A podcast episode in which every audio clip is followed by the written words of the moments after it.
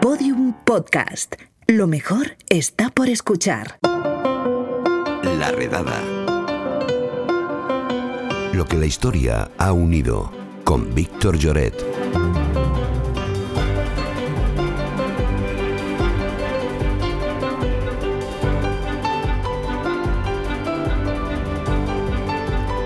Vuelve la sección de historia con Víctor Lloret y vuelve esta temporada con mucho, mucho salseo, porque este año nos vamos a centrar en parejas que hicieron historia, parejas que destrozaron la historia o parejas con historia de destrozos. Podríamos decir que vamos a hacer un sálvame histórico o algo así. Algo así. Eh, Víctor Lloret está de vuelta. ¿Qué tal, Víctor? ¿Qué tal? ¿Cómo estás? Sí, me gusta, me, me gusta la descripción. Vamos a centrarnos generalmente en parejas poco chungas, no nos engañemos. Bueno, sí, como toda tu sección habitual, pero en Sí. parejas. ya Bueno, está. y, y el debut con quién lo vas a hacer? Porque me espero lo, lo peor, la verdad. Hombre, yo he decidido que, a ver, para así para debutar tenemos que salir con los pesos pesados, además de la cantera nacional, como podrían ser Francisco Franco y Carmen Polo. Vale, correcto. Muy bien, bien. Empezando bien. bueno, pues vamos a empezar por el principio de esta historia. ¿Cómo se conocieron? Pues, eh, no sé, ahora estaba pensando que cómo se llamarían si fuesen en plan dos famosos, en plan Brangelina, pero no me acaba de salir el nombre, pero bueno, estoy, estoy divagando. Um, se conocieron en 1917 que ella mm, tenía solo 17 añitos. Uh, uh, Francisco Franco tenía 25, o sea que le gustaban jovencitas, ¿Mm? pero él con 25 años ya, ya era bastante ranciote, ella con 17 también. Pero además él ya llevaba bastante tiempo eh, ejerciendo de militar y había subido bastante arriba de este escalafón, o sea que era moderadamente conocido. ya O sea, como ¿podríamos decir militar. que era, era un, un buen partido? ¿Era un, un mozo así aparente para? Ah, la verdad es que la verdad es que, Que no. no. Hombre, aparente.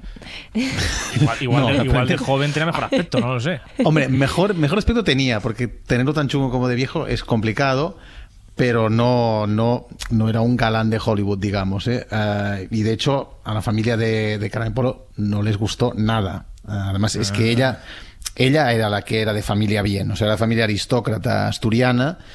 Y él, digamos que venía de una familia, sí, de clase media, pero poco convencional. A ver, eh, a ver si nos vas a decir ahora que los padres de Franco eran de estos que no ponen vacunas a los hijos, así un poco hippies.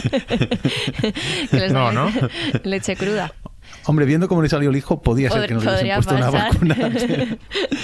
Pero vamos, la madre, no, la madre, la madre era igual que Franco, o sea, era una mujer muy religiosa, muy conservadora, poco aficionada al sexo y en general a cualquier cosa que diera sobresaltos. Pero el padre, en cambio, mm, digamos que tenía más peligro que Pipi Estrada. Era un tipo que se pasaba la vida bebiendo en los casinos, tenía aventuras con muchísimas mujeres. De hecho, tenía un hijo legítimo, un, un hermano, medio hermano de Franco en las Filipinas. ¿no? y, y vamos, que no, no era exactamente el tipo de persona que quieres, quieres presentar en sociedad. Vamos, que al señor Polo no le gustaría mucho su consuegro.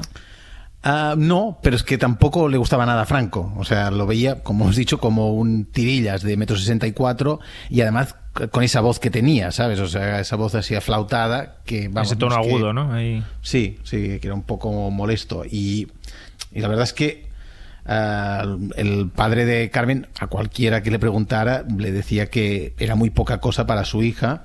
Y además ah, que era que básicamente veía a Franco como pues, pues algo muy típico de la época, que era el tipo que va buscando una buena dote. O sea, el tipo que no tiene nada y busca casarse para, para hacer fortuna. Y, y también decía que casar a su hija con un comandante africanista era como permitir que lo hiciera con un torero. Africanistas eran los que estaban luchando en Marruecos. ¿eh? Ya, ya. Eh, muy buena vista no tenía aquí el señor Polo, ¿eh? Porque otra cosa no, pero hombre, Franco, algo más que un comerciante africanista llegó. Sí, aunque la verdad, mm, no sé, no sé tú, pero yo no lo querría para marido de mi hija. No, no, no, desde luego. Pero si su preocupación era que solo le quería por la dote y que no iba a llegar nada lejos, pues ahí iba un poco equivocado. Bueno, vamos un poco a, a los, a los detalles. Eh, la boda, ¿cómo fue? O sea, porque claro, ahora hoy en día se retransmite todo eh, por Telecinco, con directos. ¿A- ¿Aquello cómo fue? Hombre, pues esta hubiese sido digna de retransmitirse en directo en Telecinco ah, si hubiese habido tal cosa, ah, porque fue una, una boda bastante sonada. ah, fue bastantes años después de conocerse, o sea, no fue cuando ella tenía 17 años, se casaron cuando ella tenía 23 y él 30. Pero em, el dato así sorprendente es que el padrino de la boda fue nada más y nada menos que el rey Alfonso XIII. Vaya. Caramba, ¿era amigo de la familia de Polo? Parece lo lógico, pero no. O sea, el rey fue como fan de Franco. Porque Franco había seguido, seguido luchando en las guerras estas que absurdas, digamos, que, Fran- que España lleva mucho tiempo luchando en, en el norte de África. Y ahí, ahí era bastante fácil, bueno, bastante fácil, ojo, dentro de lo que es estar en un sitio donde te están, te están, te están intentando matar. ah, había llegado a teniente coronel, pese a, a ser bastante joven para llegar a este, a este rango y además había tenido bastante bastante seguimiento en la prensa y esto había hecho que bueno que, pues que fuese conocido incluso en la corte. Y cuando volvió de África de, de camino hacia Oviedo eh, tenía ya tenía previsto entrevistarse con el rey y ya que estaba ahí le pidió que pues que hiciera de padrino de bodas y el rey aceptó encantado Vamos al turrón, venga, el banquete, los hábitos, ah, las cosas habituales de una boda. Por ejemplo, que la manchuela los mantean en una silla al revés, al, novio. ¿Hubo algo así? ¿Hubo, hubo, hubo cosas de estas, de estas o no? Hombre, sí, a, no, a ver, no. La verdad es que mm, viendo la Fue más ranciedad sobrio de- todo, fue más sobrio. del novio y de la novia, me imagino que mm, comparado con una boda actual se parecería más bien a un velatorio. Y no, no creo que fuese ese el momento que Franco se bajara los pantalones y empezara el mito de que tenía el, el culo blanco. no viene de ahí la cosa. Oye, ¿y la noche de bodas? Ah, pues la no- la noche de bodas, ah, ella, Carmen Polo, la describió muchos años después, bueno, no muchos años, unos cuantos años después, ah, y dijo que lo hicieron cuatro veces. ¿Cómo? Uy, Uy, iba- eso, iban con eso, ganas, ¿eh? eso sí que no me lo esperaba, pero Ah, bueno, ¿cuatro veces? em, ¿El qué? No, lo, lo que hicieron cuatro veces fue, atención, rezar el rosario de rodillas en el suelo. Ah, acabáramos. Eso requiere menos necesidades hidráulicas, ¿eh? es que no vea yo a Franco ahí. Bueno, da igual. Es que no, no, No. lo. No, joder, que vaya imagen. eh, Tirando de química, Franco, ¿eh? Para, para levantar el... No, No, de sé, hecho, no, sé una- si estaban rezando pidiendo eso, pidiendo una intervención viágrica. Viágrica divina. no, pero eh, bueno, hubo embarazo, pero solo hubo uno. Sí, hubo uno, la, que, la hija que, te- que era Carmencita Polo, eh, pero que la tuvieron unos cuantos años después. No, no sé, no, no consta que estuvieran ahí buscando familia numerosa. Vale, vale. Oye, ¿y cómo vivió Carmen la guerra? Pues en principio, claro, como tampoco se sabía muy bien cómo iba a ir eso, pues eh, tanto eh, Carmen Polo como su hija fueron trasladadas a Francia por sus padres, por el señor Polo que, tan- que tanta afición tenía a, a su, a su yerno. Pero cuando la guerra se vio que iba mm, hacia el lado de hacia el lado de Franco y que él se iba postulando como líder de- del alzamiento nacional, pues eh, se trajo a Carmen de vuelta para que pudiera gozar de, de su estatus de, de primera dama. Y parece que le gustó bastante este rol de primera dama. Sí, bueno, de hecho, a todos os sonará la- la- el mote que tenía, el del mote de la Collares, eh, un mote que se ganó, sobre todo creo que fue en, en joyerías de La Coruña, porque tenía afición a entrar en las joyerías y llevarse puesto el género, evidentemente, sin pagar. Pero ¿cómo? O sea, rollo Winona Ryder. Así... Sí, Un poco Sí, claro, pero- cleptomanía, ¿no? Mm, Bueno, sí, un poco sí. O sea, es que claro. en Bueno, igual te puedes aprovechar del estatus, ¿no? De cogerlo, irte Claro. y quién te va a decir nada, ¿no? Claro, es que es Eso eso. es. O sea, ¿qué, qué vas a llamar a la policía que responde a las órdenes de, de- de su marido? No creo que funcionara. Y de hecho, algo parecido sucedió con el Pazo de Meirás, eh, que fue un poco como un capricho eh, que los Franco mm, hicieron suyo. O sea, no es exactamente que lo robaran.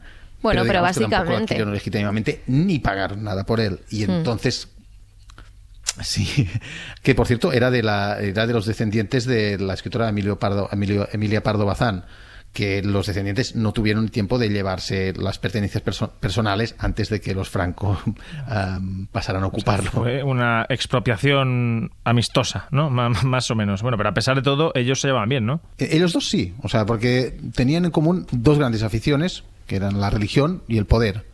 Eh, se ve que ella era incluso más rancia que él.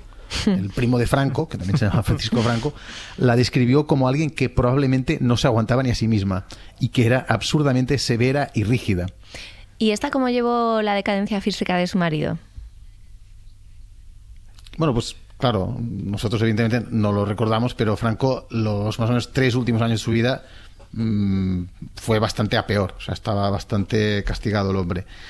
Y Carmen, claro, era más joven y estaba con la cabeza más funcional, intentó aprovecharse de esa decadencia un poco para haber cumplido lo que era un poco su sueño. Que eran más collares aún, más joyas, bisutería del mercadillo. No, era un sueño un poco más elevado en este, en este sentido. En este caso, no era tanto un sueño para ella como para su linaje, digamos, para el linaje de, bueno, para su, para su hija, o en este caso, su nieta, uh, que era la hija de, de, de, Carmencita, que también, para variar, se llamaba Carmen, Carmen Martínez Bordiú. Esa muy conocida. Bastante en la conocida, época actual. Sí. Sí, esta pues quería que fuese la siguiente reina de España. Vaya, ahí se tropezó ello- un poco la cosa, sí. Sí, ahí la casaron en 1972 con Alfonso de Borbón, que era hijo del segundo hijo de Alfonso III, o sea, era primo de Juan Carlos. Y Carmen, pues esperaba, Carmen Polo, esperaba poder convencer a, a Fra- a Paco, a, a Francisco Franco, de que este debía ser rey en lugar de Juan Carlos. Pero Franco, vamos, que no carburaba del todo, pero supongo que vio que esta jugada igual no salía muy bien del todo. Se les veía el plumero igual, ¿no? Sí, igual Si sí. lo llevaban a cabo, podía haber algún enfado, ¿no?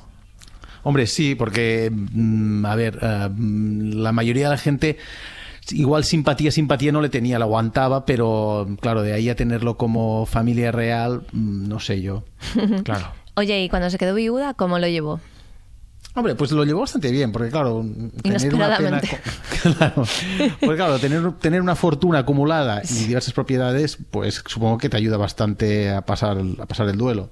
Además, mm, creo que justo después de la muerte de, de Franco, el rey Juan Carlos le concedió el señorío de Meirás y el título de duquesa de Franco a su hija, un título que aún tienen, para demostrar que no les tenía rencor por lo de querer poner a su primo en el trono.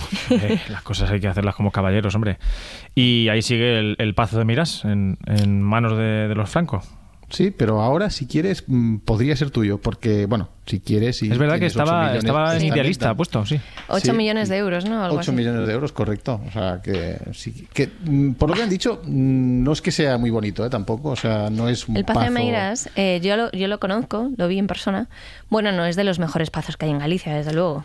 Es, Es que es un eh, poco fake, creo, Lucía, ¿no? Porque me parece que lo Sí. hicieron eh, a, fina- a finales del 19, o sea, que no es un pazo de estos que tiene 300 años tampoco. Efectivamente, es, es- bueno, es más fachada, nunca mejor dicho, fachada de piedra que, que otra cosa, pero hombre, es una buena propiedad, desde luego. Sí, sí, Hay, hay metros cuadrados ahí, ¿eh? Sí, sí, hay sí. metros cuadrados.